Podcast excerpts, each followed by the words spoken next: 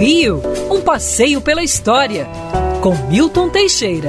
Em 1886, em pleno período escravista, a polícia do Rio de Janeiro recebeu uma denúncia que uma poderosa dama da sociedade estava torturando e matando escravas em Botafogo, no seu palacete.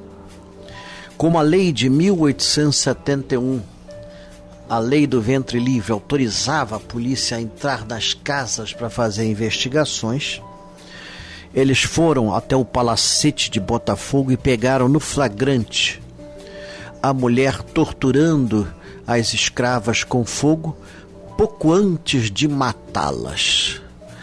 Ela foi presa, a notícia saiu, saiu nos jornais, essa grande dama da sociedade que fazia isso, mas na época a justiça ficava com os ricos e ela foi absolvida.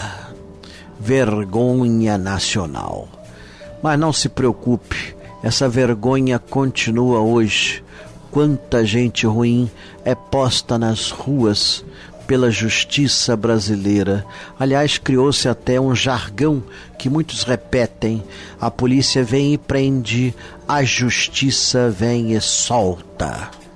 Pois bem, seja como for, isso antecipou a abolição da escravatura e a 13 de maio de 1888 um pouco movido por escândalos como este, a Lei Áurea passou praticamente sem oposição e por clamor popular.